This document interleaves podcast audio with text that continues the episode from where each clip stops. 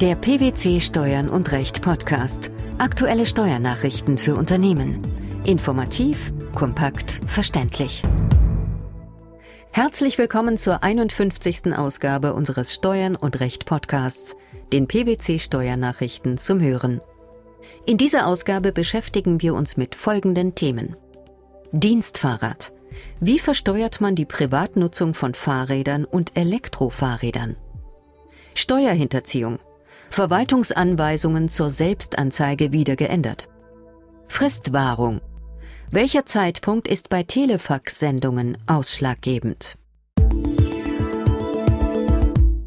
Manche Arbeitgeber überlassen ihren Mitarbeitern nicht nur Dienstwagen zur privaten Nutzung, sondern alternativ auch Fahrräder und Elektrofahrräder. Doch egal, wofür sich der Arbeitnehmer entscheidet, die Überlassung zur privaten Nutzung löst in aller Regel einen lohnsteuerpflichtigen, geldwerten Vorteil aus. Mit gleichlautenden Erlassen vom 23. November 2012 haben die obersten Finanzbehörden der Länder mit Zustimmung des Bundesfinanzministeriums klargestellt, wie derartige Vorteile nach Verwaltungsmeinung ab 2012 zu bewerten sind. Was ist neu? Für Fahrräder ohne Fremdantrieb und für Elektrofahrräder, die verkehrsrechtlich als Fahrrad eingestuft werden, gilt als Bemessungsgrundlage die auf volle 100 Euro abgerundete unverbindliche Preisempfehlung des Herstellers, des Importeurs oder des Großhändlers im Zeitpunkt der Inbetriebnahme des Fahrrads einschließlich der Umsatzsteuer. Für Privatfahrten und für Fahrten zwischen Wohnung und Arbeitsstätte ist der monatliche Nutzungswert mit einem Prozent der unverbindlichen Preisempfehlung anzusetzen. Weil es sich nach der Erlassregelung dabei um einen Durchschnittswert gemäß Einkommensteuergesetz handelt, ist die 44 Euro Freigrenze nicht zu berücksichtigen. Gibt es einen lohnsteuerlichen Unterschied zu Elektrofahrrädern, die als Kraftfahrzeug gelten? Ja, den gibt es. Handelt es sich bei dem vom Arbeitgeber angeschafften oder geleasten Elektrofahrrad um ein Kraftfahrzeug, gelten uneingeschränkt die für Dienstwagen einschlägigen Regelungen. Erfasst werden hiervon zum Beispiel Fahrräder, deren Elektromotor Geschwindigkeiten von über 25 kmh unterstützt. Bei der Pauschalwertmethode wird dann auf den inländischen Bruttolistenpreis im Zeitpunkt der Erstzulassung abgestellt. Außerdem ist neben dem 1% Wert gegebenenfalls noch der 0,03% Wert pro Kilometer Entfernung zur Arbeit zu erfassen. Und welche Besonderheiten gelten bei Verleihunternehmen?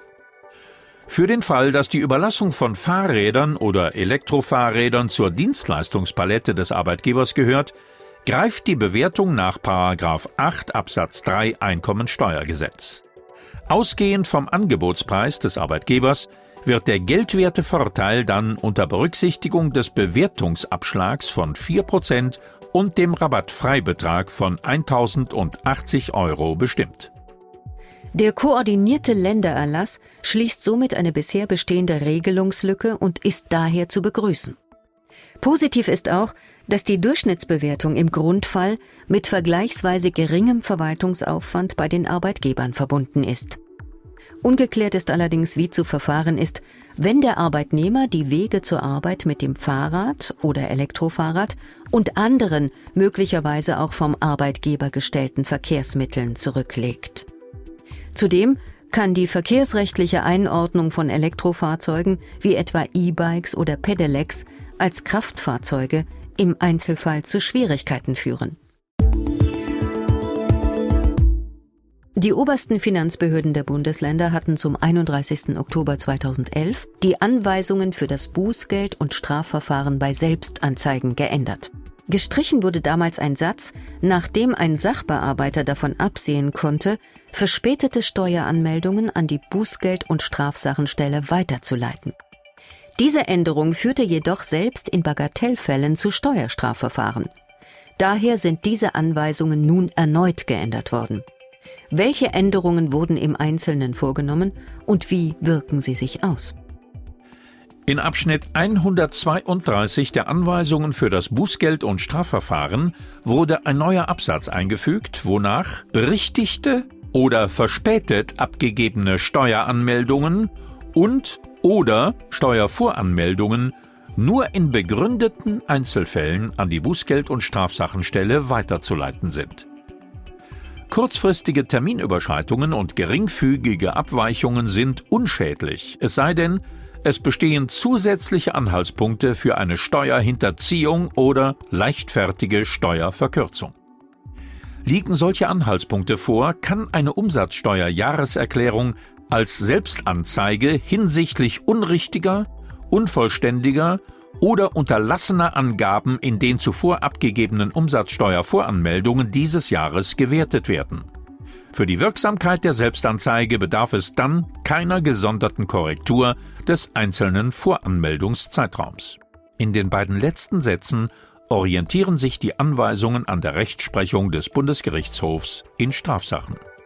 Nun soll ja mit der seit 30. Oktober 2012 geltenden Änderung vermieden werden, dass geringfügige Abweichungen und Verspätungen unverhältnismäßige strafrechtliche Konsequenzen nach sich ziehen. Gleichwohl haben die Anweisungen als behördeninterne Richtlinien keine bindende Wirkung nach außen. Auch Strafgerichte müssen sich nicht an die Anweisungen halten. Mit welchen Folgen? In Fällen, die vorsätzliches oder leichtfertiges Handeln nahelegen, können die Strafverfolgungsbehörden selbstverständlich auch weiterhin Ermittlungen aufnehmen. Ein solcher Verdacht besteht zum Beispiel, wenn Steueranmeldungen systematisch verspätet eingereicht werden. Was gibt es noch zum Geltungsbereich der Anweisungen zu sagen? Die Anweisungen für das Bußgeld- und Strafverfahren verwenden die unglückliche Formulierung Steueranmeldungen und oder Steuervoranmeldungen, anstatt sich für Steueranmeldung oder Steuervoranmeldung zu entscheiden. Damit bleibt unklar, ob sie etwa Umsatzsteuerjahreserklärungen, die Steueranmeldungen, aber keine Voranmeldungen sind, umfassen sollen oder nicht. Nach Sinn und Zweck der Regelung spricht vieles dafür, die Umsatzsteuerjahreserklärungen einzuschließen, immerhin will die Neuregelung sicherstellen, dass Steuerpflichtige nicht wegen Bagatellübertretungen mit Strafverfahren behelligt werden. Es bleibt noch zu erwähnen, dass sogenannte Teilselbstanzeigen seit 2011 unwirksam sind. Was bedeutet das? Straffreiheit tritt nur dann ein, wenn alle nicht verjährten Steuerstraftaten einer Steuerart in vollem Umfang berichtigt werden. Das kann theoretisch dazu führen, dass eine Selbstanzeige bezüglich der Umsatzsteuer nicht mehr strafbefreiend wirkt, wenn gleichzeitig die Frist zur Abgabe einer Umsatzsteuervoranmeldung bereits verstrichen ist. Weil die verspätete Abgabe der Anmeldung zur vollendeten Steuerhinterziehung führt, wäre diese Tat ebenfalls in die Selbstanzeige aufzunehmen. Wie die Behörden in der Praxis mit solchen und ähnlichen Fällen umgehen werden, ist nicht geklärt.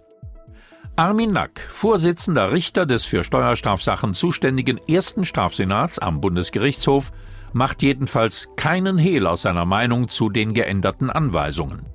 Auf einer Tagung des Deutschen Wissenschaftlichen Instituts der Steuerberater bezweifelte er, dass die Anweisungen überhaupt mit dem Gesetz vereinbar sind. Für die Unternehmer in Deutschland heißt das nichts Gutes. Die Tücken der Technik sind nicht immer in den Griff zu bekommen. Das ist besonders dann problematisch, wenn man sich bemühen will, Fristen einzuhalten. Für das oberste Steuergericht ist Kulanz nämlich in solchen Fällen ein Fremdwort. Bei Telefax-Sendungen beispielsweise können Probleme auftauchen, wenn das Gesetz ausdrücklich die Schriftform vorschreibt und wenn strittig wird, wann ein Fax, mit dem eine Frist gewahrt werden sollte, rechtzeitig oder nicht mehr rechtzeitig eingegangen ist, so wie im vorliegenden Fall. Einem Steuerpflichtigen war zur Beschwerdebegründung eine Fristverlängerung bis zum 6. März 2012 24 Uhr gewährt worden. Die vollständige Beschwerdebegründungsschrift mit allen Doppeln und Anlagen wurde am 7. März 2012 um 0 Uhr 3 vom Faxgerät des Bundesfinanzhofs ausgedruckt. Nach den vom eigenen Faxgerät des Klägers erzeugten Ausdrucken, die sich auf jeder Seite der Beschwerdebegründung befinden, hatte er am 6. März 2012 um 23.59 Uhr mit der Übermittlung des Schriftsatzes begonnen. Die dritte Seite des Schriftsatzes, auf der sich seine Unterschrift befindet, weist als Sendezeit den 7. März 2012 0 Uhr aus. Der Kläger beantragte Wiedereinsetzung in den vorigen Stand, da es zu einem Papierstau gekommen sei. In der entstehenden Hektik sei dem Bundesfinanzhof zunächst ein nicht für ihn bestimmtes Dokument zugefaxt worden, was zu einer weiteren Verzögerung geführt habe. Obwohl die Beschwerde letztlich aus anderen Gründen unzulässig war, wies der Senat aber trotzdem auf die in solchen Fällen bestehende Rechtslage hin. Wie sieht diese aus? Laut Bundesfinanzhof komme es nicht auf den Zeitpunkt des Ausdrucks des vollständigen Schriftsatzes an, sondern auf den Zeitpunkt, in dem die übermittelten Signale vollständig empfangen und gespeichert worden sind. Maßgeblich sei also allein der Zeitpunkt des Empfangs der unterschriebenen Rechtsmittelbegründung, nicht aber der Zeitpunkt, in dem auch die Übermittlung der mitübersandten Anlagen an das Rechtsmittelgericht abgeschlossen sei. Für die Beurteilung der Rechtzeitigkeit des Eingangs eines per Telefax übersandten Schriftsatzes komme es also allein darauf an, ob die gesendeten Signale noch vor Ablauf des letzten Tages der Frist vom Telefaxgerät des Gerichts vollständig empfangen bzw. gespeichert worden seien. Die lohnsteuerliche Behandlung der Privatnutzung von Fahrrädern und Elektrofahrrädern, die Änderung der Verwaltungsanweisungen zur Selbstanzeige sowie die Fristwahrung bei Telefax-Sendungen das waren die Themen der 51. Ausgabe unseres Steuern und Recht Podcasts, den PwC Steuernachrichten zum Hören. Wir freuen uns, dass Sie dabei waren und hoffen, dass Sie auch das nächste Mal wieder in die PwC Steuernachrichten reinhören. Steuerliche Beiträge zum Nachlesen finden Sie in der Zwischenzeit unter blogs.pwc.de slash steuern und recht.